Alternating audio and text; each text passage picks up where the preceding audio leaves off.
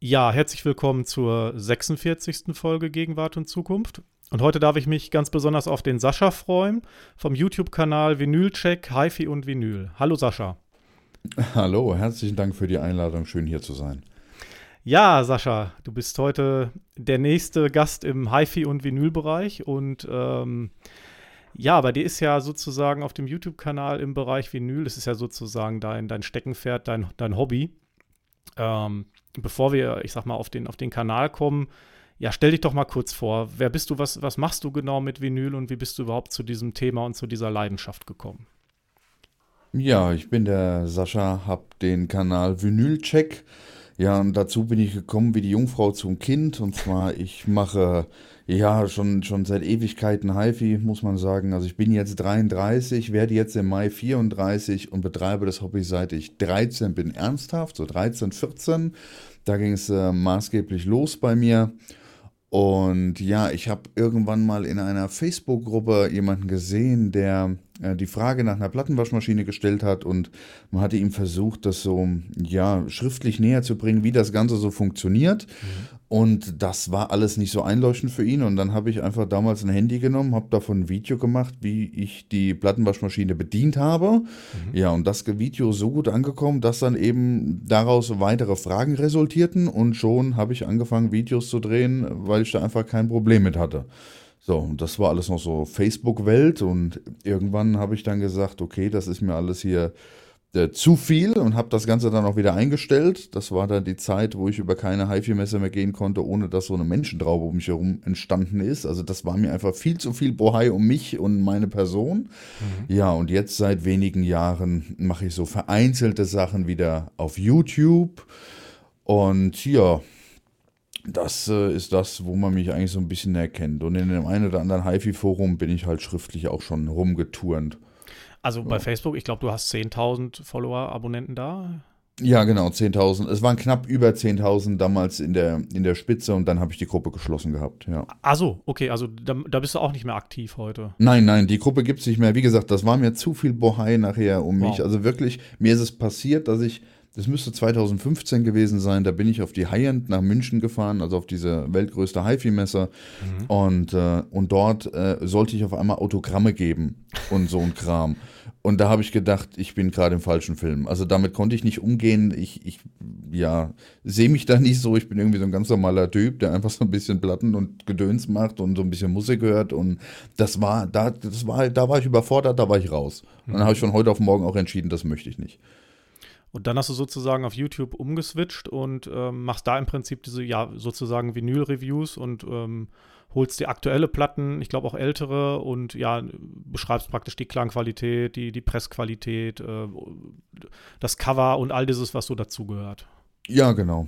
Ne? Also jetzt nichts großartig Verfängliches mehr, so wie früher. Äh, wobei, da ist die Nachfrage gerade riesig. Ähm, da kommt dann dieses Jahr dann doch nochmal was. Aber äh, ich, ich möchte auf jeden Fall nicht nochmal so einen riesen Bohai haben. Das ist, ich versuche das zu vermeiden. Deswegen auch alles sehr mit Bedacht und sehr wenig. Ne? Also mhm. ich habe ja nicht allzu viele Videos äh, in all den Jahren hochgeladen. Und auch das hat ganz klar diesen Grund.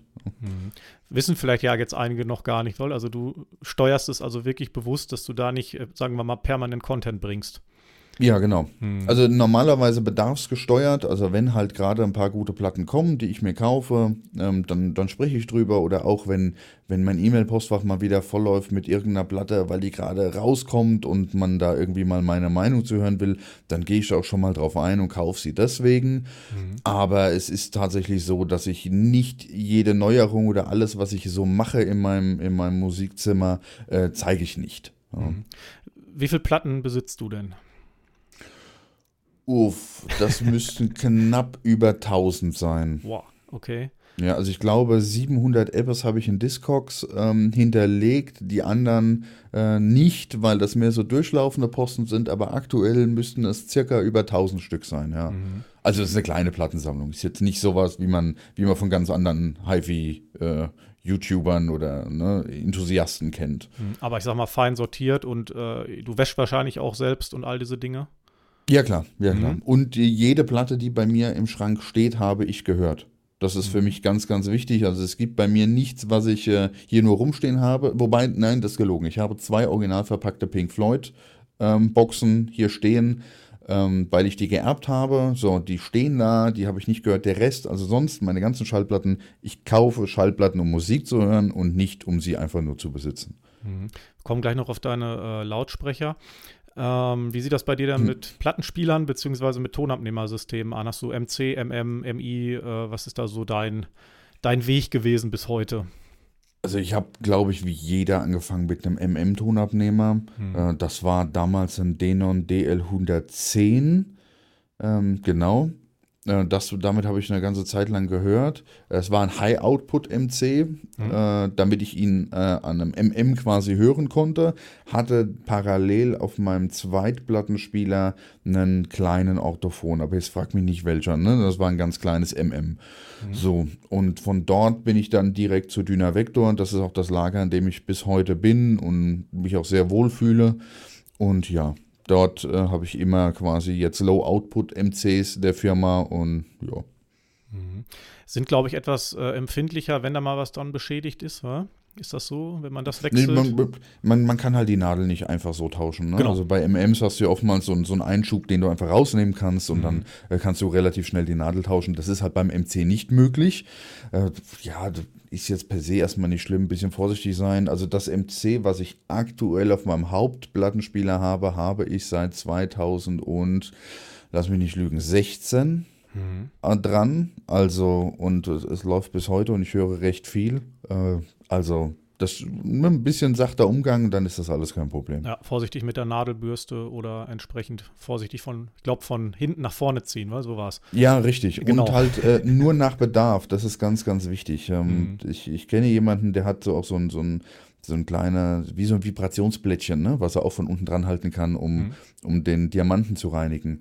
Das ist in der Tat die größte Abnutzung, die man diesem Diamanten machen kann. Also, ne, na, genau, Nadeln nur putzen, wenn es wirklich nötig, lieber die Schallplatte sauber halten, alles gut. Mhm.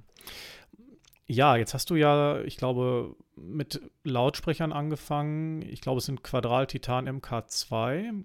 Richtig, äh, ja. Das Pärchen war, ist es von 86, 1986? Äh, von 83 sogar. Wow. Okay. Hast ja. du die ge gebraucht oder wie bist du in den Besitz von denen gekommen? Das war, als ich mit 16 ein Praktikum, ein Schülerpraktikum gemacht habe bei den HiFi-Profis in Frankfurt. Mhm. Und dort mussten wir damals ein Pärchen äh, B&W 801, also damals noch mit dem 38er Tieftöner, die mussten wir zum Kunden ausliefern, mhm. äh, samt einer wunderschönen, tollen Akkuface-Anlage. Jedenfalls hatte dieser Kunde diese Titan bei sich stehen und wollte die loswerden. Und äh, ich bin noch nie auf den Mund gefallen gewesen, habe direkt gesagt, Mensch, ähm, soll ich die für Sie entsorgen? Und dann fing er an zu lachen und dann sagt er, wie meinst du das? Und dann sage ich, na, das würde ich jetzt privat organisieren, den Transport, dann würden Sie bei mir stehen und ich würde einfach gut Musik hören. Und dann, so bin ich für den Obolus von 50 Euro äh, an diese zwei äh, Lautsprecher gekommen. Ja, und dann, äh, wie gesagt, nicht auf den Mund gefallen, habe ich direkt in Hannover bei Quadral damals angerufen und habe gesagt, hey, ich habe hier äh, den und den Lautsprecher und da waren die Bassiken waren kaputt mhm. und habe gesagt, Mensch, ähm, ihr seid bestimmt nicht mehr in der Lage, das irgendwie zu reparieren. Könnt ihr mir dann wenigstens einen nennen, der das kann? Und das war so, ne, das ist ein 16-jähriger Bubi mit dem großen Mund, ne? Und ja, war ich halt, keine Frage. Und äh, ja, und dann haben die sich da ein bisschen angegriffen gefühlt, weil natürlich hat Quadral das noch repariert. Ja. Und dann habe ich die eingeschickt und dann habe ich die für lau, also wirklich kostenlos zurückgeschickt bekommen, mit herzlichen Grüßen damals noch vom, vom Vertriebschef, heute ein guter Freund von mir, Stefan Eisenhardt. Und äh, ja, ne, handschriftlich draufgeschrieben, ähm, ja, wünscht mir viel Vergnügen. Ganz und, kurz mal eben ja. den, ganz kurze Frage noch. Also bist du denn ja. heute hauptberuflich im HiFi-Bereich noch tätig oder so? Überhaupt nicht, war ich auch nie. Nee, nie. War oder? ich nie, nee, nee, nee, nee. Hm. Das ist, äh, ich habe die Erfahrung gemacht, wenn man Hobby und, und Beruf miteinander koppelt, dann wird das Hobby zum Beruf und nicht der Beruf zum Hobby. Und mhm. das ist halt so ein Ding, ich, ich würde gern weiterhin gut Musik hören und ähm, ja, möchte da einfach meinen Spaß nicht dran verlieren. Deswegen möchte ich den Schritt da gar nicht wagen. Gar nicht wagen, ne? Ähm, Genau, so, dann wurden praktisch, also die haben also auch nicht die, die, die, haben praktisch auch kein neuwertiges Chassis eingebaut, sondern die haben wirklich diese Papiermembran-Chassis repariert, wa? Ja, also genau, die Sicke war kaputt, die war halt aus Schaumstoff, da ist der Weichmacher ja, raus und dann, genau, und dann ist es halt, ist es halt kaputt. Aber der Rest vom Tieftöner ist ja in Ordnung. Also gibt es eine neue Sicke, der Rest hat äh, wunderbar funktioniert, ja. Und dann habe ich damit noch ein paar Jährchen gehört. Ich meine, das sind äh, drei Wegelautsprecher, die wiegen 115 Kilo äh, Transmission-Line-System, sozusagen so ein, so ein, so ein, so ein Gehäuse, Transmission-Line-Gang nach unten raus, vermutlich, oder? Nee, nach oben. Nach oben. Es geht also- vom, vom, vom Tieftöner oben, geht das ganze Gehäuse nach unten und dann auf der hinteren Seite vom Lautsprecher wieder nach oben und hat dann oben den Ausgang. Klar, muss so einen Bogen machen, oder? Dass, dass Genau. es auch lang genug wird. Ja, ja, Genau, ja, okay. einmal gefaltet quasi. Ne? Also man muss sich das vorstellen, wie so eine riesen Röhre, die sich immer weiter verjüngt ja, und die halt einmal gefaltet. Ja. Mhm. Jetzt konnte man die höchstwahrscheinlich relativ wandnachstellen, oder? Nein, gar Nicht. nicht. Okay. Nein, gar nicht. Also, das ist schon ein recht äh, basspotenter Lautsprecher. Ja. Äh, und äh, ja, nein, bloß, bloß in keine, keine Wand nähen. Ich hatte ihn aufgrund meiner, das, das, also man muss sich das so vorstellen, den Lautsprecher hatte ich dann in meinem Kinderzimmer stehen, den ich mal mir nicht, den ich zum Hörraum umdeklariert habe, was meine Mutter sehr gut fand. Und äh, habe das Bett in so einen Wandschrank reingefeuert, ja, was irgendwo auf dem Flur war. Also äh, ich war da schon sehr, ja, wie sagen wir das? Ich war da schon sehr zielstrebig unterwegs, was das Hobby betrifft. Und äh, jedenfalls waren das, ich weiß nicht, das war irgendwas zwischen 16 und 20 Quadratmetern so. Und da hatte ich nur die Möglichkeit, sie relativ wandnah zumindest an die, an die Seitenwände zu stellen. Und äh, sie standen noch vor einer Dachschräge. Also ich hatte die optimalen Abhörpositionen nicht, habe es aber trotzdem gemacht und es war einfach, es war gut, das war lustig, es hat Spaß gemacht. War für einen Einstieg, war das super. Mhm.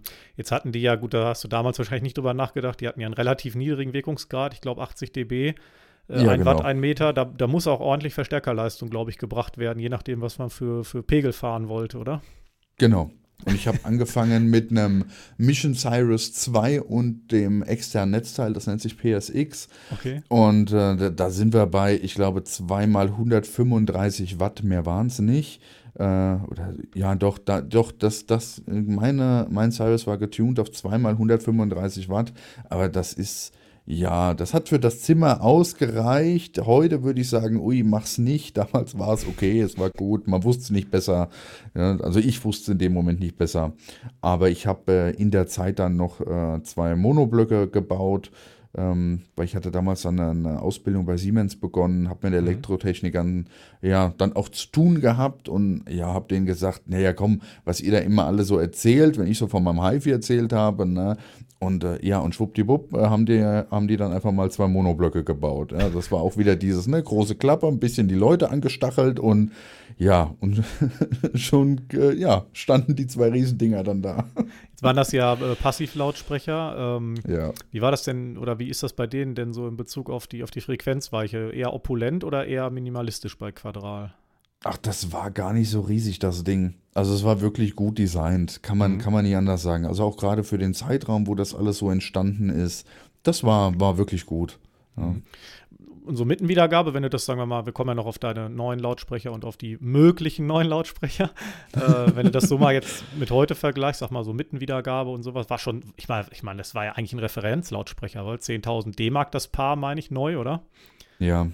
Also, wenn man das Ja. mit 16 besitzt, ist ja eigentlich schon was, kann man schon stolz drauf sein, ne? Selbst wenn Ja, das das- gebraucht ist oder irgendwie nur ein paar Euro gekostet hat, aber es hat sich ja sozusagen von der Konstruktion nichts geändert, ne?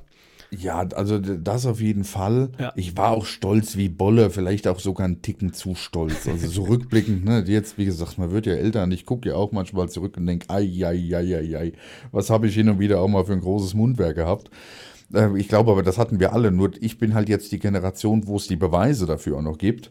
Ähm, das ist, das finde ich immer lustig, wenn ich mich mit älteren Menschen unterhalte, die sagen, ja, wir haben genauso einen Blödsinn gelabert und gemacht und getan, aber bei uns gibt es halt keine Beweise. Das ist jetzt halt hier anders. Ähm, nee, es ist. Ich war schon sehr stolz und es klingt auch definitiv nicht schlecht. Es ist aber vergleichbar mit dem, was sich dann noch alles so getan hat im Lautsprecherbau. Ist das schon auch ein Lautsprecher, wo man sagen muss, hm, ne? Das ist so, eine S-Klasse von 1960 fährt halt auch nicht wie eine S-Klasse von heute. Ja, so von Mercedes. Also das ist so, ne, das ist, es geht halt schon auch weiter. Natürlich sind die Sprünge in, in allen anderen Branchen gefühlt deutlich größer als jetzt in der Lautsprechertechnik. Das ist Ja. auch so. Ja, aber ja, es ist, es ist nicht mehr vergleichbar. Du hast dann im Prinzip ein eigenes Lautsprecherpaar gebaut, oder? Richtig, ja. Und das hast du Äh, jetzt 14 Jahre im Betrieb? Ja, genau. Seit 2009 habe ich diesen Lautsprecher und ich habe ihn damals entwickelt aufgrund dessen, weil ich ähm, ja in dem Zeitraum, wo ich die Titan hatte, mich sehr viel mit äh, Menschen auseinandergesetzt habe und den, die Nähe und den Kontakt gesucht habe zu Menschen, die quasi im Studios arbeiten, die abmischen, die Mastering-Ingenieure sind. So. Mhm. Und da kam damals der Kontakt zu Doug Sex äh, zustande. Ähm, einer meiner absoluten, ja, also für mich eines der absoluten Masterminds in der, in der Mastering-Branche. Mhm. Der hat beispielsweise oder ist verantwortlich für die ganzen Sounds von äh, Pink Floyd. Ja? Mhm. Also die, die, die Alben wie äh, Dark Side of the Moon und The Wall und Final Cut. Ja, das waren die ersten Masterings, sind alle von ihm entstanden und das sind diese Alben, die so herausragend gut klingen. Ja. So, und das war der Grund, weshalb ich den Kontakt zu ihm gesucht habe. Und wer mal das Vergnügen hatte, mit Doug äh, in Kontakt zu treten, das ist mehr so ein Mann, so ein, so ein Einzeiler, der antwortet auf eine super komplexe Frage mit einer Zeile. Ähm, die ist auch nicht allzu lange und seine Meinung ist sowieso die richtige. Also das war so die, die Attitude, die er hatte. So, und ihm hat das aber, hat er mir auch dann irgendwann, also wir, wir sind wirklich, äh, wir haben nachher wirklich viel Kontakt gehabt bis zu seinem Tod. Mhm. Und äh, ja, und er hat mir dann irgendwann. Oh, warte mal, jetzt ist der Ton weg. Wie ich, ja, also der nicht in der HiFi-Hochburgenzeit groß Wieder geworden ist, der einfach kommt und sagt, du pass mal auf, du hast doch hier bei Pink Floyd das und das gemacht, erklär mir mal warum. So, und das war, da ist mir mein großes Mundwerk dann auch mal wieder zugute gekommen, muss man ja auch mal ehrlich sagen. Aber äh, er hat mir dann quasi ähm, ja all das so ein bisschen beigebracht, äh, wie er die Sache sieht, wie er arbeitet und worauf es bei der Wiedergabe ankommt. Und dann habe ich halt selbst stellen müssen, okay, das, was äh, meine T-Tante macht, ist nicht das, was so ein Toningenieur und, und der Künstler am Ende des Tages sich bei seinem Produkt gedacht hat. Und da kam dann die Idee zu diesem Lautsprecher her. Der besteht aus einem, ist ein AMT? Nein, ist äh, in ein Bändchenhochtöner, ja. ein echtes, also kein Magnetostart. Mhm. Ähm, ist ein Mitteltöner, der eigentlich streng genommen ein Breitbänder ist. Ich verwende ihn aber nur in dem Bereich, wo er wirklich gut ist. Das ist der Mittelton ja. und ein äh, Tieftöner. Mhm. Ist komplett passiv aufgebaut die Weiche hast du auch selber gebaut? Nein, der ist komplett aktiv aufgebaut. Ach so, der war schon aktiv. Okay. Der ist schon aktiv, aber ich habe äh, immer gesagt, an einem Lautsprecher oder einem aktiven Lautsprecher ist das Einzige, was kaputt geht, eigentlich die Elektronik. Äh, die Chassis und das Gehäuse, sofern man das gut behandelt, die, die, halten wirklich unglaublich lange und überleben meistens die Elektronik, weshalb ich die Elektronik außerhalb des Gehäuses habe. Komplett ausgelagert. Genau. Und du hast dann praktisch die Abstimmung über ein DSP einprogrammiert oder wie hast du es gemacht? Genau, also jedes Chassis hat äh, quasi äh, seinen eigenen Verstärker und äh, einen, einen, eigenen Bereich in einem DSP und somit kann ich jedes Chassis quasi sowohl in von welcher Frequenz bis zu welcher Frequenz es spielen soll einstellen, sowie die Steilheiten, ähm, wie schnell die Pegel dann quasi zu den Grenzen und zu den Limits hin abfallen soll, also die Übergangsfrequenzen, ja, und äh, das ja war 2009 äh, ja Stand der Technik und ist es auch heute noch. Wie lange hast du fürs Abstimmen oder sozusagen fürs Feintuning dann noch gebraucht für die beiden Lautsprecher? Oh, das ganz ehrlich, da habe ich ich habe immer gedacht, äh, irgendwann so, jetzt hab ich's, jetzt ja. hab ich's. Ne? Und ähm, es ist halt immer so, ich meine, ich habe mir mein ganzes Wissen über die, die Audiotechnik über Jahre und inzwischen Jahrzehnte äh, zusammengelesen und erarbeitet, über diverseste Studien, wie Menschen hören und und und und und. Ja? Das fängt bei, bei Floyd Tula an und geht über äh, Lautsprecherbau, ähm, ja, Bücher von Bernd Stark und den ich auch persönlich kenne oder mhm. auch auch mein, mein Austausch mit Sascha Reckert, der Chefentwickler bei Adam Audio war und, und heute bei Quadral ist. Und also, ne, das ist so. Ne, also aus diesen Gesprächen und nehme ich natürlich immer wieder Dinge mit und äh, referenziere diese dann über äh, die, die einschlägige Fachliteratur und habe immer gemerkt, okay, das habe ich noch gar nicht berücksichtigt und das nicht und das nicht und das nicht. Und dadurch, dass der Lautsprecher aktiv ist, konnte ich quasi kontinuierlich immer wieder neue Erkenntnisse mit einfließen lassen. Ja. Mhm. Und ich würde sagen, der Lautsprecher, so wie er jetzt hier spielt, ist zuletzt von mir in der Abstimmung verändert worden vor drei Jahren. Mhm. Also kann man sagen, so, so, so gute zehn Jahre habe ich da bestimmt rumgedoktert. also immer mal wieder. Ja. Schlussendlich ja irgendwie der, der Königsweg im Lautsprecherbau, wenn man den aktiven Weg geht und dann auch noch die Elektronik auslagert, weil sich das ja sozusagen dann auch nicht mehr auf den Lautsprecher an sich auswirkt, wenn der irgendwie Resonanzen erzeugt und so weiter. Ja, genau. Mhm. Also ich habe versucht, alles, was stören könnte oder was äh, defekt geht, so einzeln zu separieren, dass ich auch nur genau an diese Dinge halt ran muss. Mhm. Ja. Und dann hast du natürlich auch in verschiedenen Räumen über die Jahre auch immer mehr, auch noch zusätzlich an der Raumakustik getan. Richtig. Ne? Also das war zum Beispiel etwas, was, äh, was ich sofort gelernt habe bei, bei Dark. Er hat gesagt, weißt du, keine Anlage der Welt nützt dir was, wenn dein Raum nicht gut ist. So, ja. und dann war das, ne, dass er mir auch direkt so ein, zwei Sachen genannt hat, ja, wo ich mich äh, weiterhin, also womit ich mich weiter belesen konnte, sodass ich dann quasi Raumakustik, ne, es nützt mir nichts, wenn mir jemand sagt, mach mal das und das. Hm. Sondern ich muss verstehen, warum oder was hat wie wo Auswirkungen. Und wenn ich das verstanden habe, dann kann ich mein eigenes Konzept machen und kann dagegen vorgehen. Ja? Und das ist so, wie, wie ich versuche, ja, alles zu handhaben. Und entsprechend, ja, äh, war Raumakustik so ein Thema, da habe ich mich so eingelesen und, und so viel und, und Raumakustik ist, das muss man ehrlich sagen, das ist so theoretisch trocken und kompliziert. Also es ist wirklich, das ist nicht einfach, ja. Also Akustiker wollte ich auf diesem Planeten auch nicht sein. Wenn ich mir überlege, dass ich jeden Tag diesen Mist machen müsste, boah, Wahnsinn, wirklich Wahnsinn. Wenn du jetzt die Anlage so mal beschreibst, wie sie heute steht, ähm, ist sie, sagen wir mal, pur analytisch und ist sie, ist sie so fein und, und, und deckt sie so viel auf, dass du, sagen wir mal, 70 Prozent der Aufnahmen auch zur Seite legen musst, weil man sie sich nicht mehr anhören kann, weil viele Aufnahmen sind ja so schlecht? Oder ist es so, dass du auch sagst, ich kann auch, ich sag mal, mittelmäßig gute Aufnahmen noch äh, erträglich damit hören? In der Tat ist es so, dass die Anlage, so wie sie hier steht, nur noch das wiedergibt, was wirklich auf dem Trägermaterial, also als Quelle vorhanden ist. Ja. ja also aber nur auf der, am Hörplatz. Also das ist auch ganz wichtig. Nur exakt auf meinem Hörplatz ist das auch so. Mhm. Außerhalb dieses nicht. Ja. Und ja, ich sag mal so, ne, klar, eine, eine, bessere Aufnahme macht mir deutlich mehr Spaß, also mir persönlich. Mhm. Aber es hält mich jetzt nicht davon ab, auch die neue Metallica beispielsweise zu hören oder die letzte von den äh, Fantastischen Vier. Ähm, das geht schon, ja, auch wenn das mit Sicherheit Aufnahmen sind, wo ich sage, ja, mein Gott, ja. Das sind Was jetzt heißt nicht sozusagen die, die, absoluten Highlights. Ja. Durch die Raumakustik und so, du, du kannst sie ja auch, obwohl sie laut aufgenommen sind, du kannst sie trotzdem auch laut hören, ohne dass sie störend werden. Ne? Ja, irgendwann schon, weil du hörst natürlich da auch den Clear heraus. Ja. Ne? Also wenn mein, wenn mein Hochdöner dann anfängt, die ganze Zeit zu flirren, ja, und weil einfach, weil ja im Studio dieser Mist gemacht wird, dass einfach zu laut gemastert worden ist. Also mhm. äh, ich meine, das wird ja bewusst gemacht. Das ist ja, das ist ja gewollt, ja. Ich finde die Gründe halt nicht gut und das, ich mag es auch nicht, weil es der Ästhetik der Musik einfach nur schädlich ist und nicht zuträglich ist. Ähm, das wäre genauso, ich sage immer, wenn man heute einen Van Gogh nimmt, ja, und hängt hängt ihn hinter einer blaue Glasscheibe. Dann ist die komplette Farbgestaltung dieses Bildes dahin. Ja, das kann man bewusst machen, aber ich fände es nicht gut. So. Und das ist da für mich nichts anderes. Das heißt sozusagen, also jetzt ist das immer alles natürlich subjektiv, aber wenn man sozusagen bei dir hört, dann ist wirklich alles hörbar, was irgendwie geht. Oder?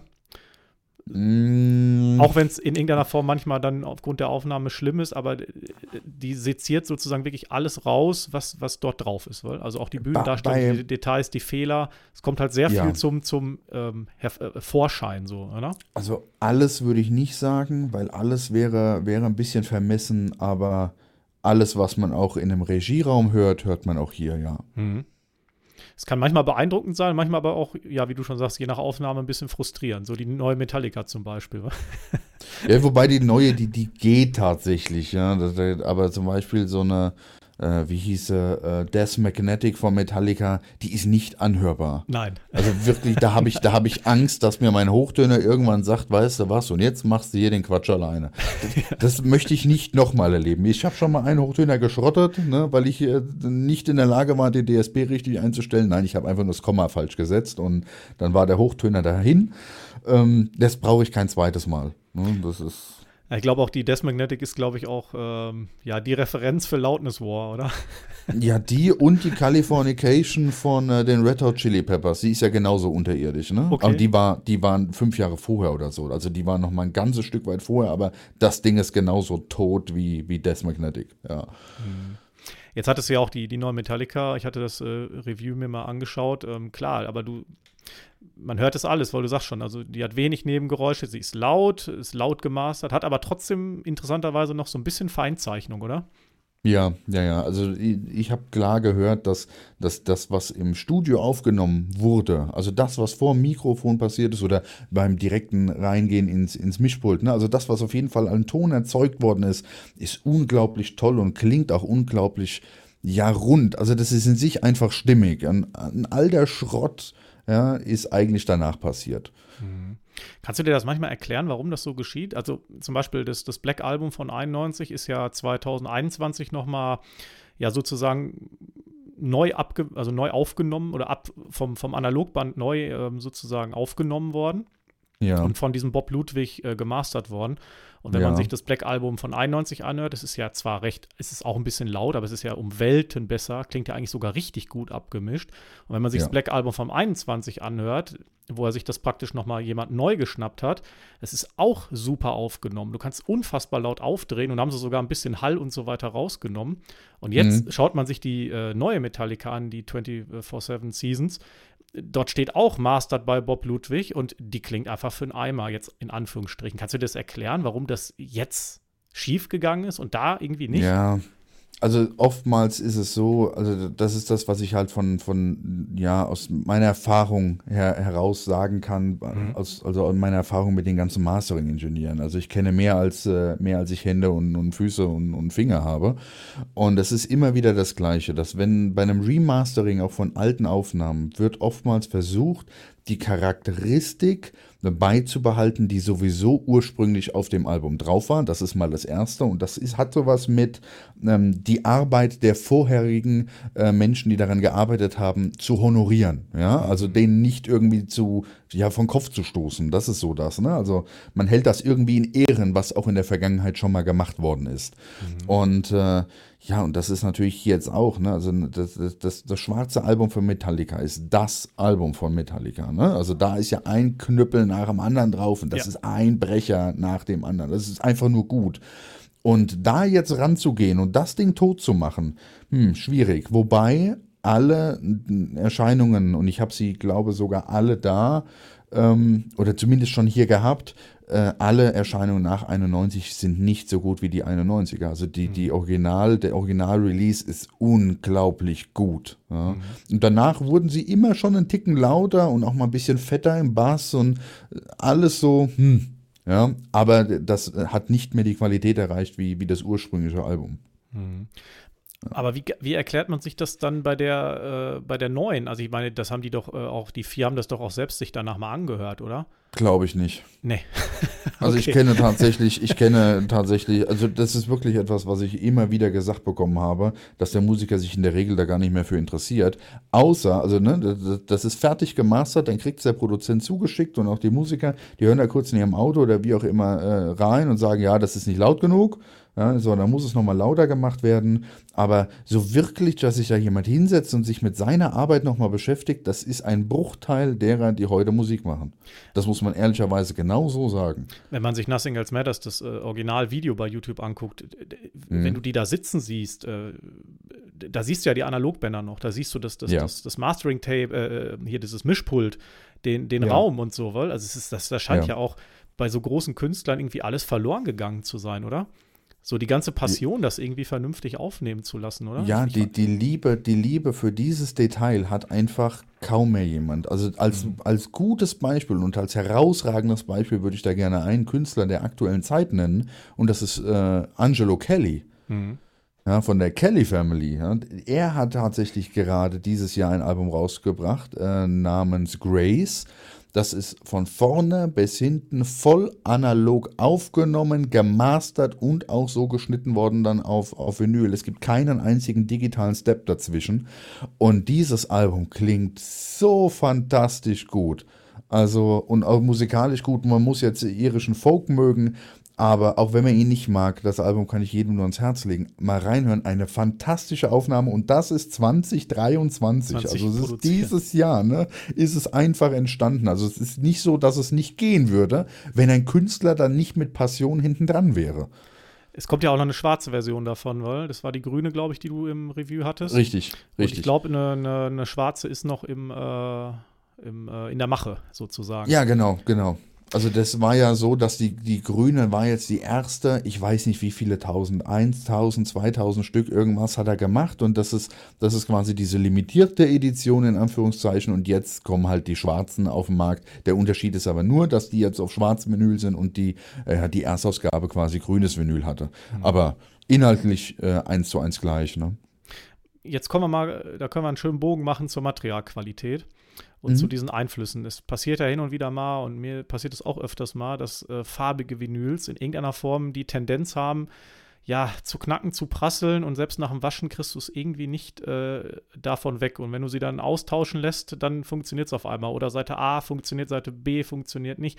Kannst du das erklären, technisch oder materialtechnisch, warum farbige Vinyls anfälliger sind? Mm, Also Oder sein können. Genau, laut meiner Information, die ich äh, zu Presswerken habe, liegt das nicht an der Farbe, sondern es ist wirklich nur Pressmatrize und ne, Dreck mit drin etc. pp. Wo ein ganz klarer Unterschied ist, ist bei Picture Discs, ne, weil da dann äh, eine Plastikfolie ja quasi mit eingearbeitet wird und äh, die Dinger sind wirklich nur für um an der Wand zu hängen und nicht um sie Musik rauszuholen. Aber äh, ich kann das bestätigen oder auch nicht bestätigen. Ich habe mittlerweile genauso viele schwarze wie farbige ähm, Platten äh, bekommen, die, die einfach schlecht gepresst sind. Ja, und das ist, das ist dann, äh, ich kenne da so drei Presswerke, wenn ich das schon lese, dass die pressen, dann, dann bestelle ich inzwischen schon drei Stück auf einmal, ja, weil ich Okay. genau weiß, ich, ich, ich fummel mir die dann zusammen, ja. Ich nehme das Cover, das ist ganz gut, dann nehme ich aus dem Platte 2 nehme ich die Platte raus und aus Platte 3 nehme ich dann das Booklet und dann habe ich quasi ein, eine Ausgabe, die wirklich in Ordnung ist. Wir reden nicht von perfekt, wir reden wirklich nur von in Ordnung, ja. Und ja, das ist halt traurig, ja. Aber das ist natürlich, die Presswerke sind voll und zwar wirklich voll. Und äh, ja, und anstatt sie einfach gescheit abkühlen zu lassen, ja, dann wird halt eben mal schneller abgekühlt. So, und dadurch kommen dann diese Verspannungen, dann hat man diesen, diesen tellerförmige Ausprägung oder auch diese Welle, ja, und also diesen Höhenschlag. Und das macht halt alles dann auch irgendwann keinen Spaß mehr. Zumal bei den Preisen, die inzwischen aufgerufen werden, ich eigentlich oder jeder von uns Endkunden eigentlich wirklich ein perfektes Produkt erwarten müsste, also Müsste, können müsste. Ja. Ich habe zum Beispiel so eine alte Klassikaufnahme von, von Brendel, von der Philips-Serie aus den 70ern. Es ist völlig egal, bei welchem Wetter, ob elektrostatisch aufgeladen du bist oder nicht, du legst die drauf und funktioniert. Ja? Ja. Und dann gibt es so neuere einfach, da hast du immer wieder Probleme. Störgeräusche, Knacken, Ploppen, was weiß ich. Also es ist ja irgendwie, es scheint ja auch über die Jahrzehnte irgendwie, wie du gerade schon sagst, wenn die, aber in den 80ern, gab, gut, da gab es wahrscheinlich auch mehr von diesen, von diesen Presswerken und so weiter. wa? Exakt, ja. Mhm. Ah, Gut, aber so kann man sich äh, erklären, wo das herkommt. Also, Ja, wobei es gab natürlich auch, das muss man dazu sagen, in den 70ern und 80ern, es gab es natürlich auch schlechte Pressungen, aber es war halt a Mall. Ja, inzwischen sind wir halt wirklich, es ist ja mehr die Regel, dass irgendwas dran ist, anstatt dass nichts dran ist. Und das ist halt so ein Zustand, also ich finde den, ich finde den einfach nur bescheuert. Und also normalerweise müsste sich einfach ein Presswerk mal hinstellen und sagen, nee Leute, also wir machen hier immer noch saubere Qualität, ja, und wenn ihr das auf Platte veröffentlicht haben wollt, dann müsst ihr eben jetzt zwei, drei, vier, fünf Monate länger warten. Es geht aber nicht anders. Also das Presswerk an sich, aber ja, jetzt kenne ich auch genug Geschäftsführer und Geschäftsinhaber, die nehmen halt jeden Euro mit, der geht, ja. Ja, und dann kommt halt genau das leider bei raus, wenn der Fokus auf der Kohle liegt und dem Geld verdienen und nicht auf der Qualität und des Outputs des Produkts. Das ist einfach das Riesenmanko, was wir haben. und dann sollte man sich auch nicht zu fein sein, dann sollte man wirklich sagen, hier möchte ich bitte reklamieren, schickt mir die einfach nochmal. Auf jeden Fall. So, Ne, ich, also ich, Ja. ich, ich habe das zum Beispiel bei dem Pink Floyd Animals, ne? Das ist ja der 2018er Remix. Der ist ja komplett, der erste, die erste Pressung ist ja komplett in die Hose gegangen. Und äh, die habe ich an die 30 Mal inzwischen zurückgeschickt, ja, und habe dann jetzt eine bekommen. Denn wurde endlich neu gepresst, ja, weil endlich der ganze Schrott dann weg war. Und dann wurde eine, eine, eine neue Pressung aufgelegt, ja, und die ist tadellos. Also geht. Es geht. ne? Es ist ein bisschen traurig, aber äh, ist vielleicht auch gut für die Hörer, also an alle Vinylhörer, dann äh, hängt euch dahinter, wenn ihr eine Platte habt, wo das nicht funktioniert. Ähm, ja, es ist, glaube ich, der beste Weg, um Frustration zu vermeiden. Ja, wobei, ganz ehrlich, das hat mir auch keinen Spaß gemacht, ne? Nee. 30 Mal diese blöde Platte da einzupacken und wieder zu schicken. Und ne, also ich meine, ich denke ja dann auch irgendwann ein bisschen an die Umwelt, ne? Also jedes Mal, der Postbote fährt da zwar sowieso lang, aber trotzdem, jedes Mal der Karton und wieder ein bisschen Folie und wieder ein bisschen Kleber und das muss halt alles nicht sein. Und in Themen oder in Zeiten wie heute, wo wir viel auch über Nachhaltigkeit ja nachdenken, was gut ist, ne, da könnte man sich so einen Quatsch einfach sparen, indem man von Anfang an einfach ein gutes Produkt macht. Mhm. Ja. Wie nutzt du denn äh, Discogs so im täglichen ja, Hobby und überhaupt? Also Discogs ist für mich erst einmal in allererster Linie eine, eine äh, digitale Form, meine Platten zu verwalten. Also mhm. wenn ich äh, irgendwo unterwegs bin, ne, ich bin jetzt in einem Plattenladen oder auch auf einer Plattenbörse und so, dann gucke ich über Discogs immer, habe ich die schon oder noch nicht. das mhm. ist so, und, und welcher Zustand ist die Platte, die ich daheim habe, weil ich kann mir das nicht mehr alles merken. Und äh, das ist so das allererste, also so mein digitales Archiv, mein digitales Plattenarchiv. Und natürlich ein weltweiter Zugang zu Schallplatten, ähm, ja, wo ich eventuell auch in Deutschland nicht drankomme, aktuell. Ja. und ähm, ja, oder wenn ich weiß, in den USA quasi die US-Pressung oder eine Japan-Pressung oder weiß ich nicht, ja, ist einfach nochmal cooler, weil ein Gimmick mit dabei ist oder sie einfach besser gepresst sein soll, dann ist das so der Punkt, wie ich halt dann auch da dran komme, weil, ne, wenn der EU-Release einfach nicht so gut ist wie der aus USA, dann möchte ich halt schon eine amerikanische äh, Ausgabe davon haben. Das ist, glaube ich, auch etwas, was viele bei Discogs noch nicht so ganz äh, durchblicken. Ist manchmal auch gar nicht so leicht, weil so die richtige Version, das richtige Land zu finden, nach den Matrix-Runouts ja. zu gucken und so weiter, muss man sich schon ein bisschen hinterhängen. Ne? Ja, und, und, ganz ehrlich, also ich habe natürlich auch schon von, von Privatleuten dort gekauft, wo dann am Ende des Tages, das, es war zwar die, die, Band und das Album, aber es war gar nicht die Ausgabe, die da so deklariert worden ist und so.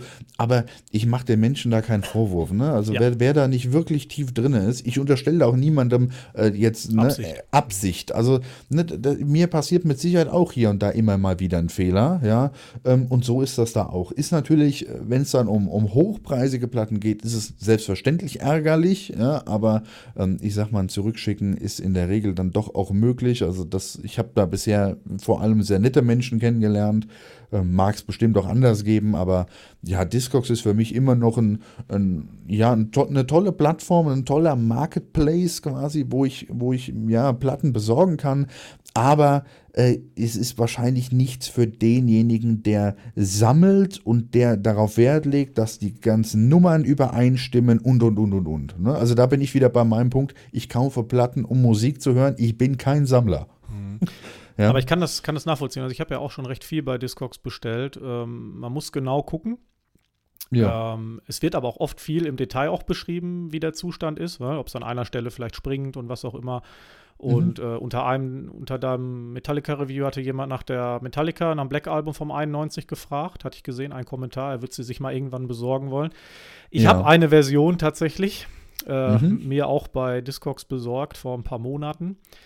Aber ja, dort stand auch eben bei, bei Enter Sandman, da springt es zweimal, ansonsten läuft die durch.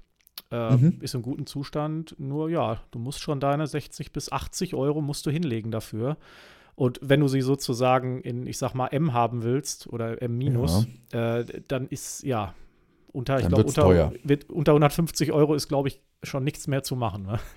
Ja, ja, ist richtig. Also das ist vielleicht auch so ein bisschen was, was man vielleicht den Leuten noch so mitgeben kann. Also wenn ihr dort sucht, äh, ihr müsst euch je nach Qualität und Rarität auch auf äh, recht heftige Preise einstellen, oder?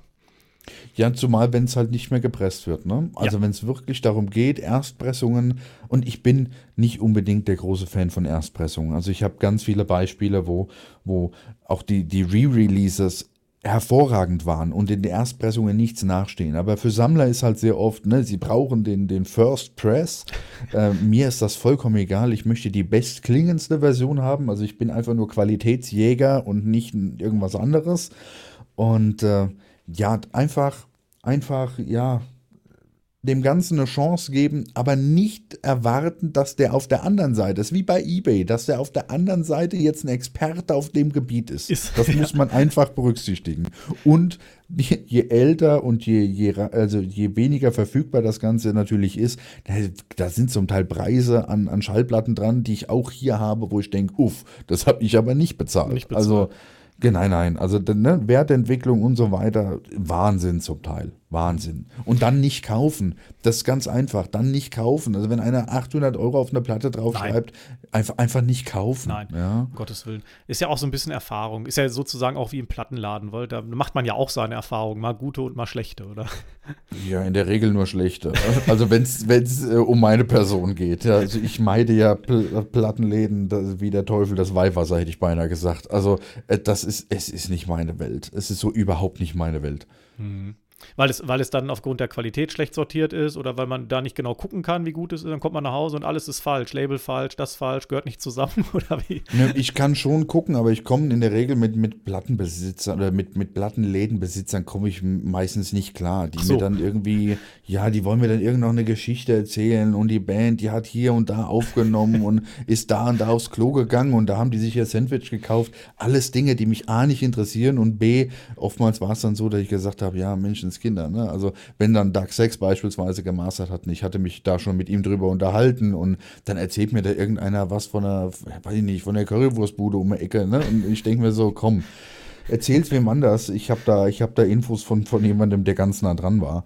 Ähm, ja, das, das ist halt einfach nicht, das ist wie auf dem Jahrmarkt, so ein Jahrmarktschreier, ne? Brauche ich halt auch nicht. Also entweder schmeckt die Salami oder sie schmeckt nicht, aber er muss nicht die ganze Zeit rumbrüllen und mir noch an den Kopf werfen, ne? Das ist, das, das ist einfach eine Attitüde, die brauche ich nicht. Ja gut, da, dann lieber Discogs nutzen, weil da genau. kommt das nicht mal.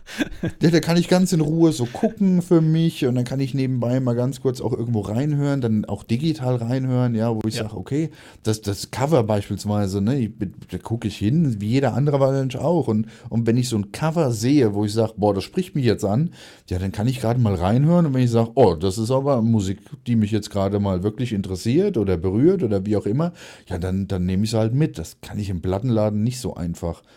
Und nee. wenn ich im Plattenladen Discogs auf meinem Handy raus aufmache, ja, um nur zu gucken, ob ich die schon habe, Dann ja, und genau, und dann kommt so ein Plattenbesitzer, also ein Plattenladenbesitzer um die Ecke und sagt, ja, äh, die brauchen jetzt die Preise nicht mit dem Internet zu vergleichen. Ich denke mir, das mache ich überhaupt nicht. Geh weiter, atme andere Luft. Ich will hier einfach nur gucken, habe ich die? Ja, nein. Wenn nicht, nehme ich sie mit. Aber dann habe ich schon keinen Bock mehr. Ne? Wenn ich dann so angeflamed werde, dann, dann gehe ich einfach und dann lege ich die dahin, sage, ah, weißt du was, behalt das Plastikding. Und dann gehe ich einfach einfach zur Tür wieder raus und fertig.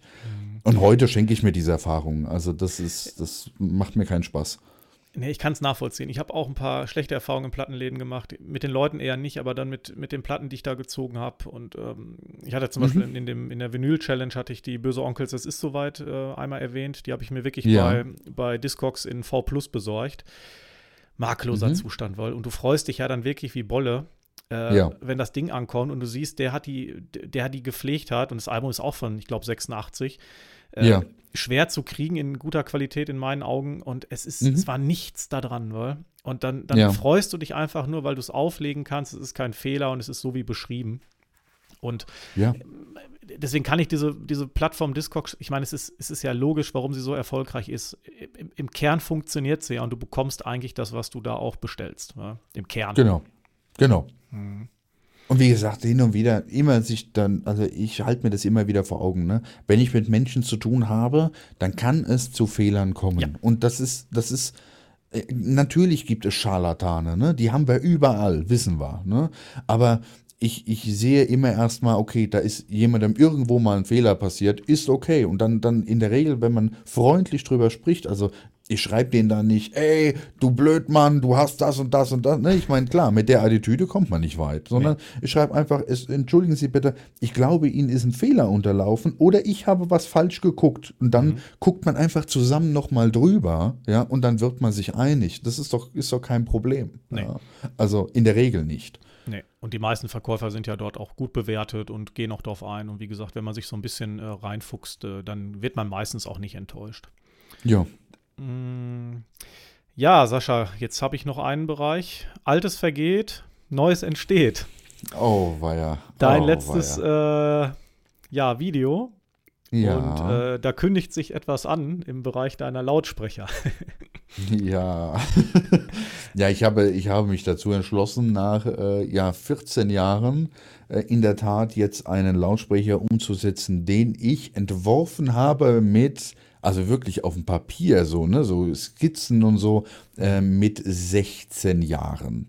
Also ist Ewigkeiten her. Ja, da hatte ich quasi damals meine Titan und ich weiß noch, wie ich da gesessen habe und habe so geträumt, so okay, was muss denn so ein Lautsprecher haben? Also was, was finde ich denn optisch? Da, damals ging es nur so optisch und, und ne? also was finde ich so beeindruckend?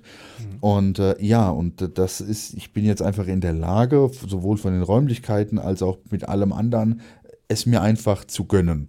Mhm. Und das war der, der Punkt, wo ich äh, ja dieses Jahr gesagt habe, so und jetzt greife ich das nochmal auf und jetzt verwirkliche ich etwas, was ich vor 17 Jahren oder bald 18 Jahren, also ich bin, ne, das war vor der Hälfte meines bisherigen Lebens, ne, so in diesem Bereich, da habe ich mir mal was überlegt und ich bin so lange mit dem Gedanken schon schwanger, dass ich es jetzt einfach machen muss.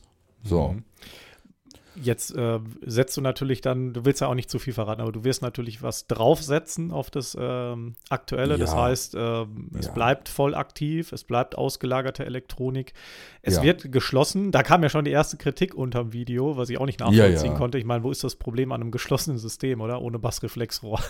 Naja, es ist, es ist ganz ehrlich, ich sage immer, das ist, äh, ich bin ja auch in der Autowelt zu Hause, ne? also ich liebe Autos und, und, mhm. und, Verbrennungsmotoren, das muss ich heute so sagen. Ne?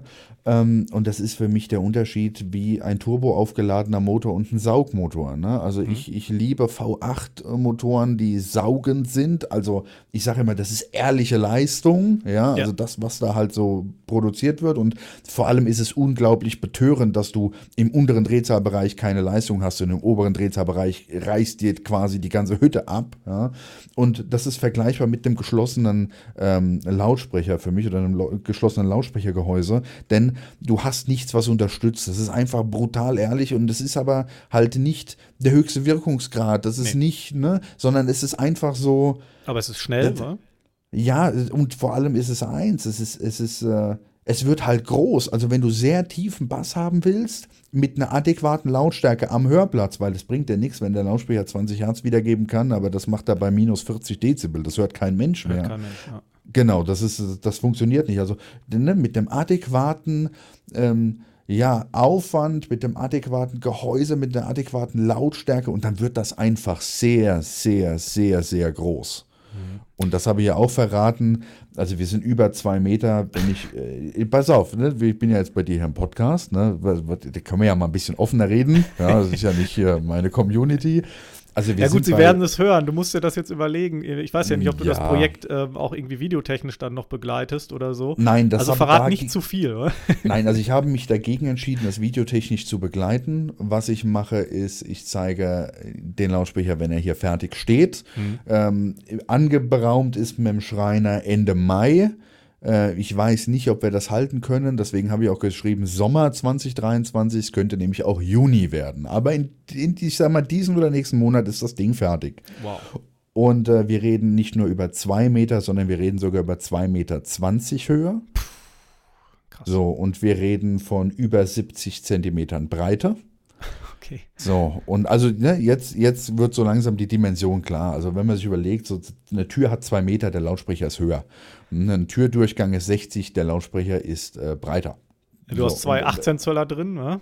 Genau, ich habe für den Tiefton habe ich äh, zwei 18 Zöller, das sind 46 Zentimeter im Durchmesser. ähm, ich habe einen Air-Motion Transformer drin und einen 25 Zentimeter Tief, äh, äh, Mitteltöner. Mitteltöner.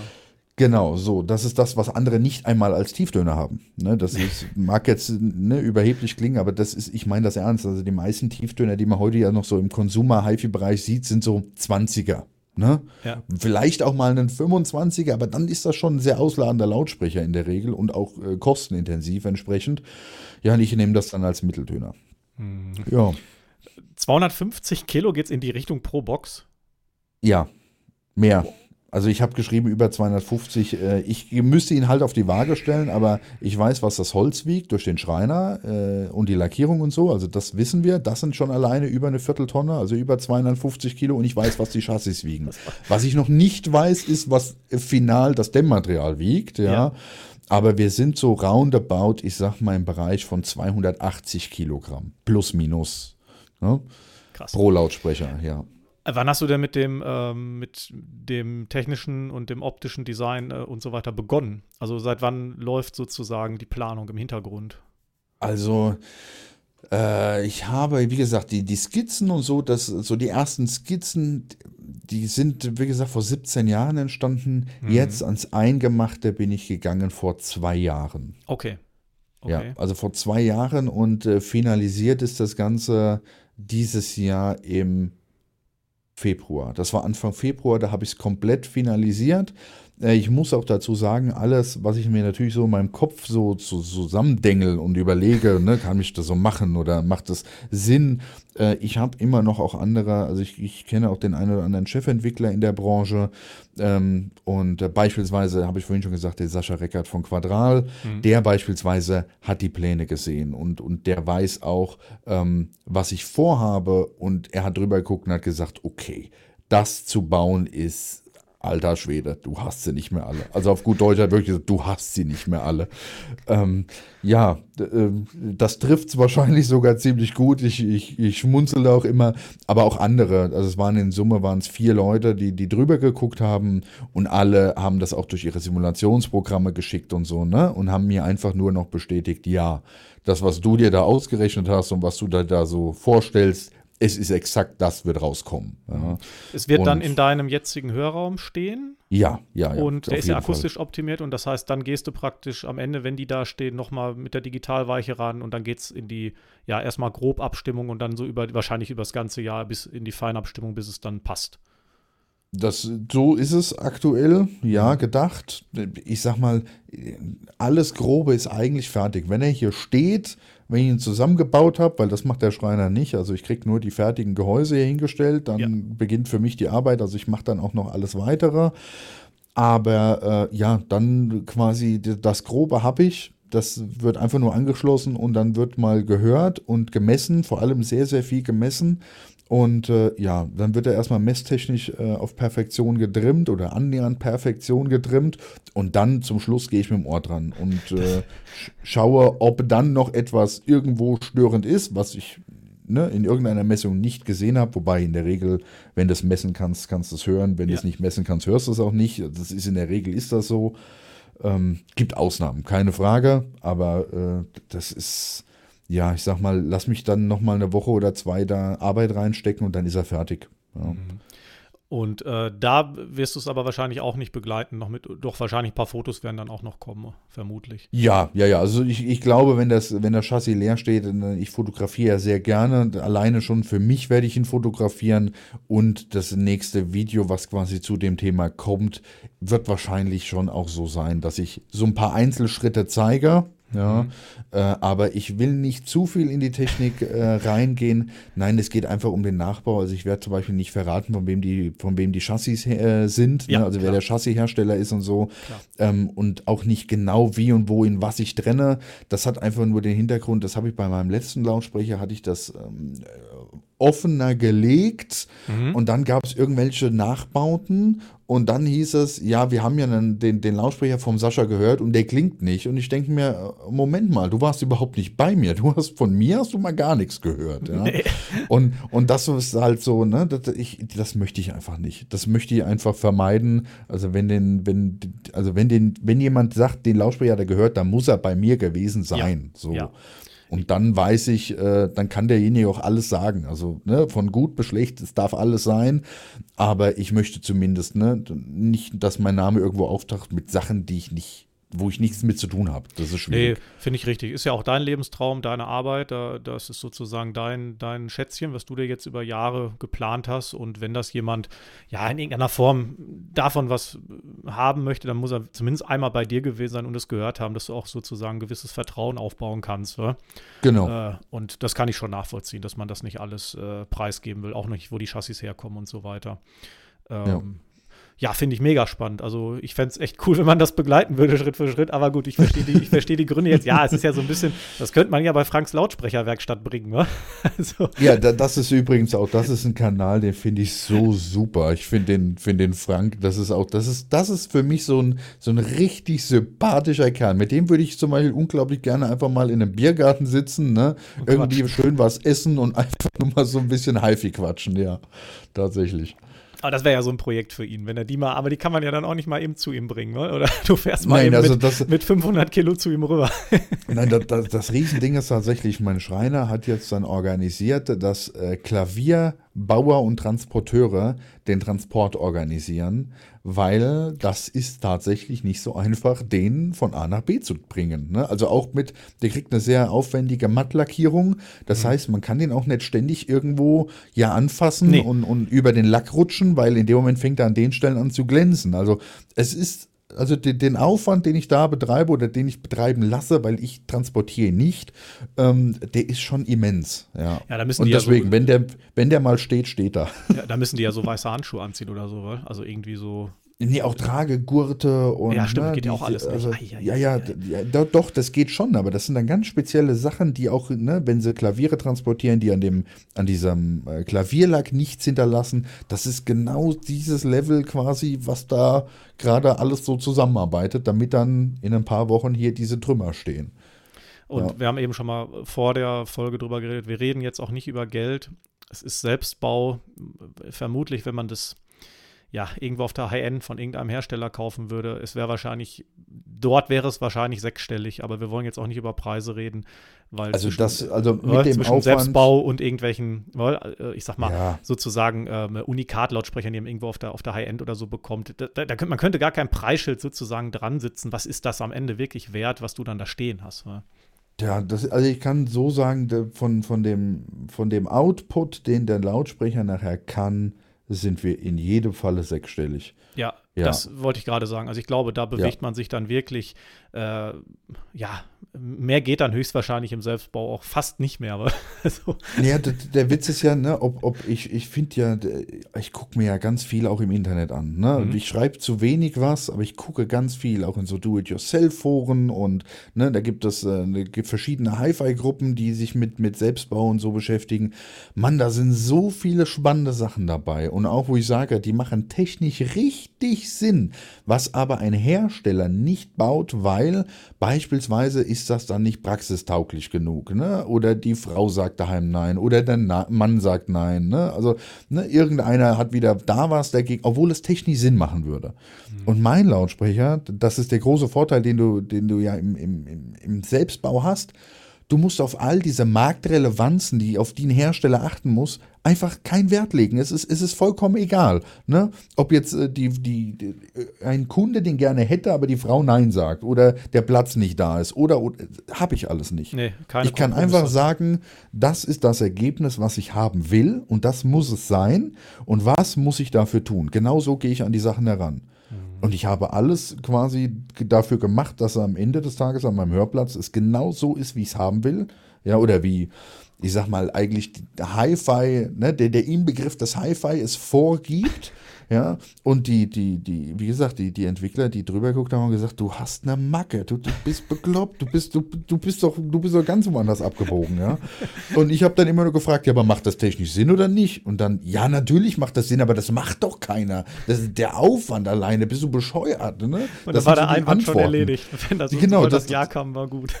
Genau, ne? Ich dachte mir so, ja, wenn ihr mal das machen würdet, dann müsste es keiner selber bauen, ja. Dann könnt ihr es auch einfach kaufen. Das wäre auch cool, weil weil dann käme es in so einem Karton. Ja? Jetzt kommt es nicht in so einem Karton und ich habe vor dem Transport die größte Angst. Das ist wirklich so. Also, also ich sag mal, ich, ähm, ich bin wirklich gespannt. Ich kann das, kann das nachvollziehen. Ähm, es ist ja so, ich bin ja Nubert-Fan, also direkt Vertriebler. Ähm, ja. Oder Fan von Günter Nubert auch schon seit, ja, 20 Jahren, kannst du sagen.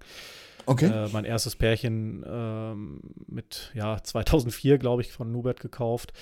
Und, okay. Aber ich kann das so nachvollziehen, wenn du sozusagen, also ähm, sowas verwirklichst. Günter Nubert hat ja auch äh, ein Endprodukt jetzt nach 45 Jahren Lautsprecherbau auf den Markt gebracht, diese Novero 170. mhm. die wiegt auch 75 Kilo, das Stück. Ähm, ist ein Riesentrümmer, ist so groß wie er. Und weißt mhm. du, ich kann diesen, also ich kann dieses äh, Gefühl nachvollziehen, was, glaube ich, bei dir gerade so ist. Also du verwirklichst da wirklich das aus deiner Sicht ähm, technisch Machbare, äh, ja. was, was eigentlich nur geht. Und, und ich kenne es, wie gesagt, ich kann es bei Günter Nubel, kann ich es nachvollziehen. Der hat das auch getan. Zum Ende seiner mhm. Karriere hat er sich das noch erfüllt und hat gesagt, das ist für ihn sozusagen der Lautsprecher, den man in, in, in Serie zumindest noch äh, ja, fertigen und auch noch transportieren kann, weil der ist, wie ja. gesagt, auch 1,70 Meter lang und das ist mit Karton schon heftig. Weil? Der ist ja, noch in absolut. einem Karton, da kommt auch die Spedition nach Hause, wenn du dir die holst. Ich habe sie leider mhm. nicht, irgendwann hole ich sie mir vielleicht mal. Äh, aber ich kann genau diese Gedanken, ich kann das alles nachvollziehen. Ja? Also ja. Wahnsinn. Ja, und bei, und bei mir liegt halt wirklich zugrunde all meine unglaublich tiefen Unterhaltungen mit Dark Sex. Ja. Also ich muss wirklich sagen, er ist so mit der, der ja, Godfather hinten dran. Also das ist einfach so, ne? Ich habe sein Wissen, habe ich einfach nur aufgesogen wie ein trockener Schwamm, den du ins Wasser schmeißt, ja. Mhm. Und ich habe versucht, so viel wie geht mitzubekommen. Und ich, ich habe versucht, alles aus der Profi-Serie, ne? Also aus den Profi, also aus, aus dem ganzen, wie sagt man, aus der Profibranche dieses Wissen, alles, was da an Normen existiert und all das habe ich da einfach nur mit einfließen lassen. Mhm. Ne? Und das ist dann einfach so ein Punkt, ja, das ist, das hat halt mit kommerziellem HiFi und so einfach gar nichts mehr zu tun. Null. Nein. Null. Das ist wirklich nur ein riesiges Arbeitswerkzeug, wenn man ehrlich ist. Und da hat damals schon bei meinem Lautsprecher gesagt, ja, nachdem er das dann alles so gesehen hat, sagt er, ja, da fehlt eigentlich nur das Mischpult und ich könnte anfangen zu arbeiten. Und das war einfach auch das Ziel, ja. Also ich will, dass ich einfach Musik so, ich will einfach nur hören, was ist da. Was ist da, ne? ja.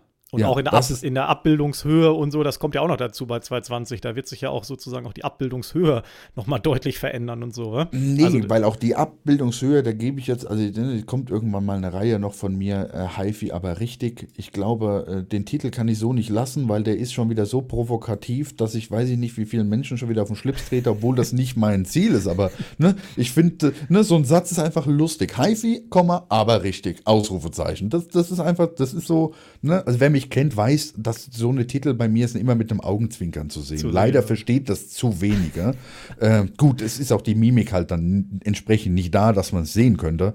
Aber ähm, nein, zum Beispiel die Abhör, ne, die Abhörhöhe ist klar definiert und die ist bei einer Meter 20 ja, okay. Also das greife ich jetzt einfach mal vor. Ne, die, die, das akustische Zentrum der Wiedergabe muss auf 1,20 Meter Höhe sein. Mhm. So steht es in einer Norm, die ich dann auch irgendwann mal komplett beleuchte und erkläre, dass okay. einfach ja, Menschen mal nachvollziehen können, wenn ich sage, ja, das hat mit HiFi nichts zu tun. Ne, ich beziehe mich genau auf solche Dinge. Und das, das wissen die Menschen einfach nicht. Und ich finde das super schade. Mhm. Aber, Aber deswegen ja auch bei 2,20 Metern 20 oder 2,25 Meter, 25, äh, ich glaube 2,25 war, war die finale Größe. Ich müsste jetzt nachgucken. Ähm, aber 2,25 Meter, man kriegt das akustische Zentrum auf 1,20 Meter problemlos hin. Mit ein paar Tricks, aber das ist genau das. Ne? Da, da, fängt dann eben die Denkmaschinerie an. Wie, Wie kriege ich ein akustisches Zentrum dahin? Ja? Das, das ist es. Ja? Das ist dann Entwicklung. Ja. Absolut, also wirklich absolut genial. Ich bin echt gespannt, äh, weil du meintest ja eben, du willst ja gar nicht mehr so präsent sein, aber da ist ja sozusagen so viel Input, was du, was du rausfeuern könntest. Aber ähm, ja, hinterher wird der Kanal auf einmal so groß, dass du dann doch wieder in der, im Fokus stehst. Oder? Ja, das, ich, hatte, ich hatte ein bisschen Angst, weil unter einem Video hat mir jetzt jemand geschrieben, ob ich dieses Jahr auf der High End in München wäre. Mhm. Und ich habe gesagt, ja. Und, und dann schrieb er irgendwie auch, ob ich offen dafür wäre, ähm, ne, angesprochen zu werden. Und dann habe ich geschrieben, ich habe echt, bin kurz in mich gegangen, habe gedacht, was, was, antworte ich denn da jetzt? Weil ne, vor, vor sieben Jahren, äh, nee, acht Jahren inzwischen, vor acht Jahren war das der Grund, meine Gruppe damals zuzumachen und so, ne? Weil ich mhm. einfach den Bohai um meine Person nicht will. Ne? Also ich bin kein Mensch der, der Öffentlichkeit oder des öffentlichen Lebens oder wie man das auch immer schimpft, sondern ich bin ja für mich einfach nur der Dude, der hier in seinem, seinem Zimmer hockt und Musik hört, ja, und manche Sachen halt einfach, weil ich sie weiß und sehe, dass bei jemand anderem das Wissen nicht vorhanden ist, ich das einfach nur weitergeben möchte. Das ist eigentlich alles, was ich machen möchte. Ja, mhm. jemandem einfach nur so unter die Arme zu greifen und sagen, guck mal, das scheinst du noch nicht zu wissen, schau mal, ja, und, und mit dem Wissen kann derjenige dann einfach weitermachen, ja. ja. So, und bei Platten ist es so, da spreche ich nur drüber, damit Leute wissen, okay, das ist jetzt wieder totaler Schrott, brauche ich nicht kaufen. Oder die Qualität ist okay, wenn die Mucke passt, kann man kaufen. So, ich, Aber es das kommt ist an. auch nur. Das ist es Ja, ja, das ist. Ja, ja. Nee, ich ich, ich habe das gemerkt, als ich dieses Jahr das Video zu meinem äh, Mission-Verstärker, ne? Ich habe das erste Mal ein Video zu einem Verstärker auf meinem Kanal gemacht.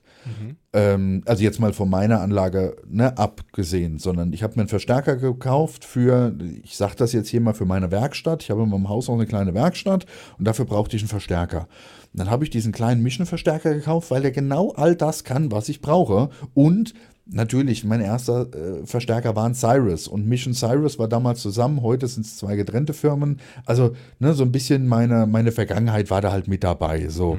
Und dann habe ich das Ding einfach getestet und äh, ein Kumpel von mir sagte noch, wie ich den geholt habe, ja, mach doch mal ein Video dazu, ist bestimmt spannend. Das traut dir keiner zu, dieses billig HiFi-Zeug. Und ich gucke ihn an und sage, was soll denn das schon wieder heißen? Ich habe nirgendwo jemals gesagt, dass alles irgendwie teuer sein muss. Das Ja. scheint aber, man, man scheint das so halt anzunehmen.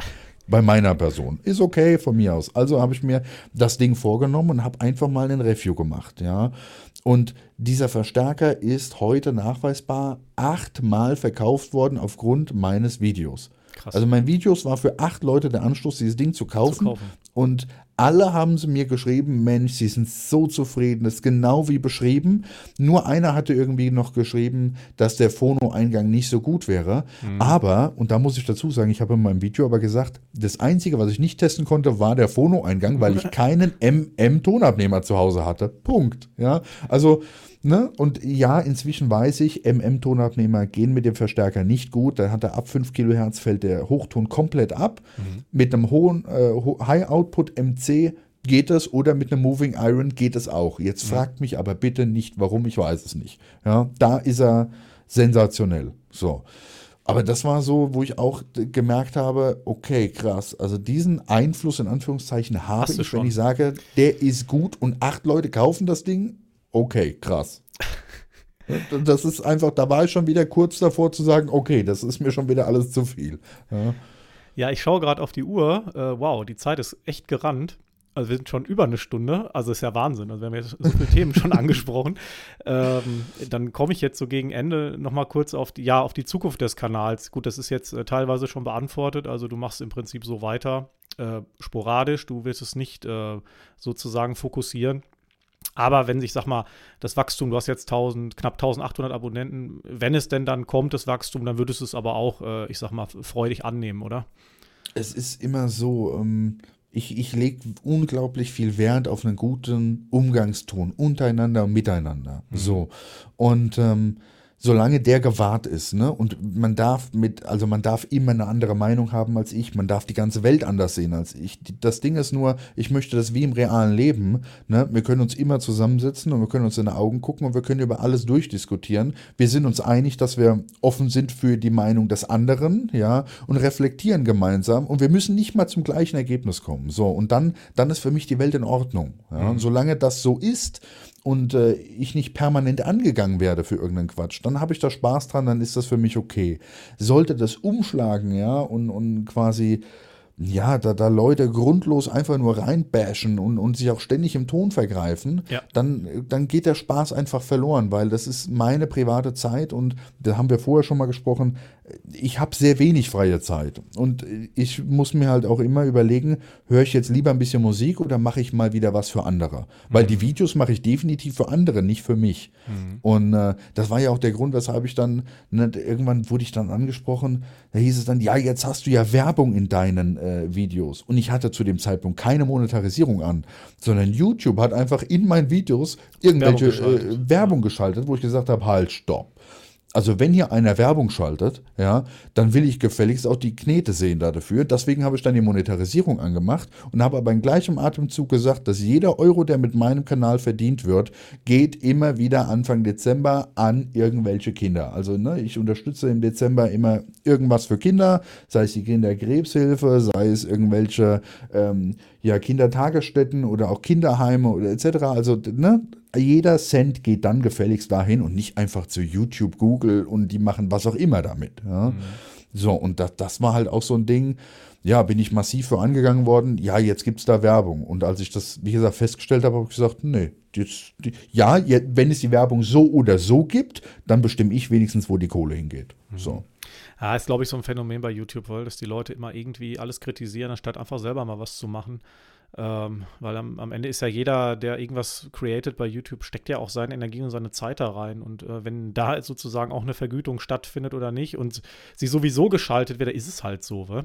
Also ich meine, es ja. gibt irgendwie nichts umsonst auf der Welt und äh, äh, warum wird das einem sozusagen nicht gegönnt oder warum wird man dafür angegangen? Wa? Ich meine, du hättest nee, ja auch glaube, von einem auf den anderen Tag sagen können, so ist Feierabend, dann gibt es halt eben keinen Con Content mehr. Wa? Genau, ne, aber ich glaube, ich bin in der Form angegangen worden, ähm, dass ich konnte es einen Ticken nachvollziehen, weil ich immer gesagt habe, Leute, wenn ihr dafür Geld bekommt oder wenn jemand für etwas Geld bekommt, dann ist die Meinung, die er äußert, nichts mehr wert. Und die, oh, ja. die Meinung verdreht ich auch. Ja? Ähm, also wenn mir heute Deswegen nehme ich auch keine Partnerschaften oder sowas an. Ne? Mhm. Also ähm, ist, ist nicht. Also ich habe angeboten bekommen, ne, äh, sehr teure HiFi-Geräte zu testen und so weiter, weil das eben ja auch hier in das Ambiente dann reinpasst und so. Alles schön und gut. Ich verstehe die Intention. Das Problem ist nur, in dem Moment, wo ich Geld dafür bekomme, muss ich auch die Meinung sagen, die gerne der Händler, der Vertrieb, der Hersteller, wie auch immer, gerne hätte. Ja. Ja, so. Und, und das mache ich nicht. Ja, ich möchte zu jeder Zeit die Freiheit haben zu sagen, diese Platte taucht nix oder dieser Verstärker taucht nix. Und, und, ja, klar, und auf einmal verdiene ich dann doch quasi Geld damit. Und das war genau dieses Ding. Ja? Mhm. Also der, der sagt, wenn ihr damit Geld verdient, dann ist die Meinung nichts wert, äh, ist der, der auf einmal Geld dafür bekommt. Und das war quasi so dieser, diese Krux in meiner Person. Aber deswegen habe ich auch gleich gesagt, Leute, die Kohle geht gleich woanders hin. Ähm, bei mir landet sie nicht. Ich habe nichts davon, ja. euch hier in Bären aufzubinden. Fertig. Wobei das ja auch bei Frank sieht man es auch, wobei das ja auch mit Herstellern anders geht, weil, er die Quadral jetzt auseinandergenommen hat. Er hat auch gesagt, was scheiße ist, wa? Punkt. So, wenn die, wenn die äh, Schrauben da vom Kopf irgendwie nicht passen, sagt er, was habt ihr denn da für Schrauben eingebaut? Und da sagt Quadral auch, ist okay. Wa? Also es gibt ja auch sozusagen Hersteller, die dann offen mit ihrem Produkt umgehen, wenn es irgendwo ähm, ja, beworben wird. Und da wird gesagt, du kannst da ruhig Kritik dann üben, was wir nicht gut dran machen. Ne? Ja, das gibt es. Es ist ja auch so, das äh, haben wir gar nicht drüber gesprochen, aber ich bin ja, seit ich 16 bin, auch der Vorsitzende des Quadral Fanclubs. Ach so. Den gibt es auch nach okay. wie vor, ja, ja. Aber ähm, das ist gar nicht wichtig, dass man das weiß. Ich sage es nur deswegen, weil ähm, ich hatte mit Quadral in der Vergangenheit die positivsten Erfahrungen, was einen Hersteller betrifft. Das muss ich ehrlicherweise an der Stelle sagen. Also mhm. das fing damals an mit der Titan, wo sie mir die, wo sie mir wie gesagt die Sicken gemacht haben, äh, bis hin zu, ich hatte dann ein Forum und, und, und auch heute noch, wobei heute ist das sehr klein und ne, die Leute schreiben und kaufen sich 20 Jahre alte Lautsprecher und Quadral repariert sie einfach und wünscht den Leuten Spaß, anstatt den neuen aufzuquatschen. Ja? Und ich kenne das von anderen Herstellern, dass das ganz anders geht. Ja. Aber ganz, ganz anders. So. Ähm, ja, ne, für Quadral beispielsweise würde ich keinen Lautsprecher in die Kamera halten. Das mhm. Äh, würde ich nicht machen, weil ich bin der Fanclub-Vorsitzende, was soll ich denn jetzt bitte über so einen Lautsprecher sagen? ja, ne? Also es, es, würde mir doch eh keiner glauben. Und hm. die, die, die aus dem Fanclub, die auch bei diesen Fan-Treffen dabei waren, die wissen, dass ich vor Ort dermaßen kritisiere, dass, äh, also da muss man sich schon warm anziehen. Hm? also ich bin ja so, so in dem Video bin ich ja oftmals schon ich würde sagen, schon auch ein bisschen gebremst. Ja. Hm. In, in Realität ist meine Kritik noch viel härter. Mhm. Und ich sage das sehr gerade raus.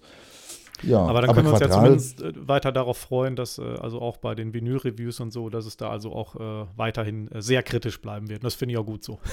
ich ich versuche, also wie gesagt, ich sage einfach nur wirklich, wie mein Empfinden ist. Und mhm. ich muss ehrlich sagen, äh, beispielsweise beim Metallica-Video hat man mir angesehen, an dem Tag, ich hatte schon. Schlechte Laune.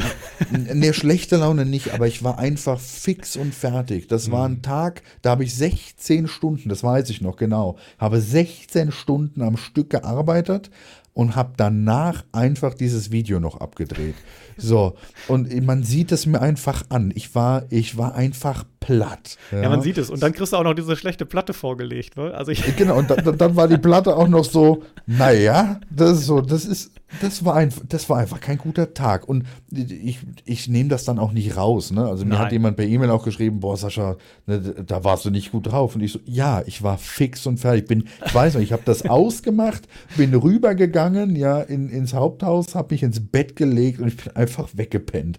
So, also das war kurz vorher. Ne? Aber ich glaube, Ist das, ist äh, schon gut so, weil es ist dann wenigstens authentisch und es hat zur Platte gepasst. Von daher Ja, ist es hat, das, gut. es hat, genau, es hat komplett gepasst, aber ich habe mir natürlich auch überlegt, macht es denn Sinn, nach so einem langen Arbeitstag noch ein Video zu drehen? Der Mhm. Punkt ist aber, ich hatte seit diesem Video keine Zeit mehr, jetzt noch ein Video zu drehen. Jetzt, wo wir hier reden, hätte ich beispielsweise sonst ein Video gedreht. Mhm. So, aber da bin ich jetzt lieber bei dir. Wir sprechen mal, das ist echt, ich finde deinen Kanal auch cool, das darf an der Stelle auch mal erwähnt werden. Freut mich, Und danke.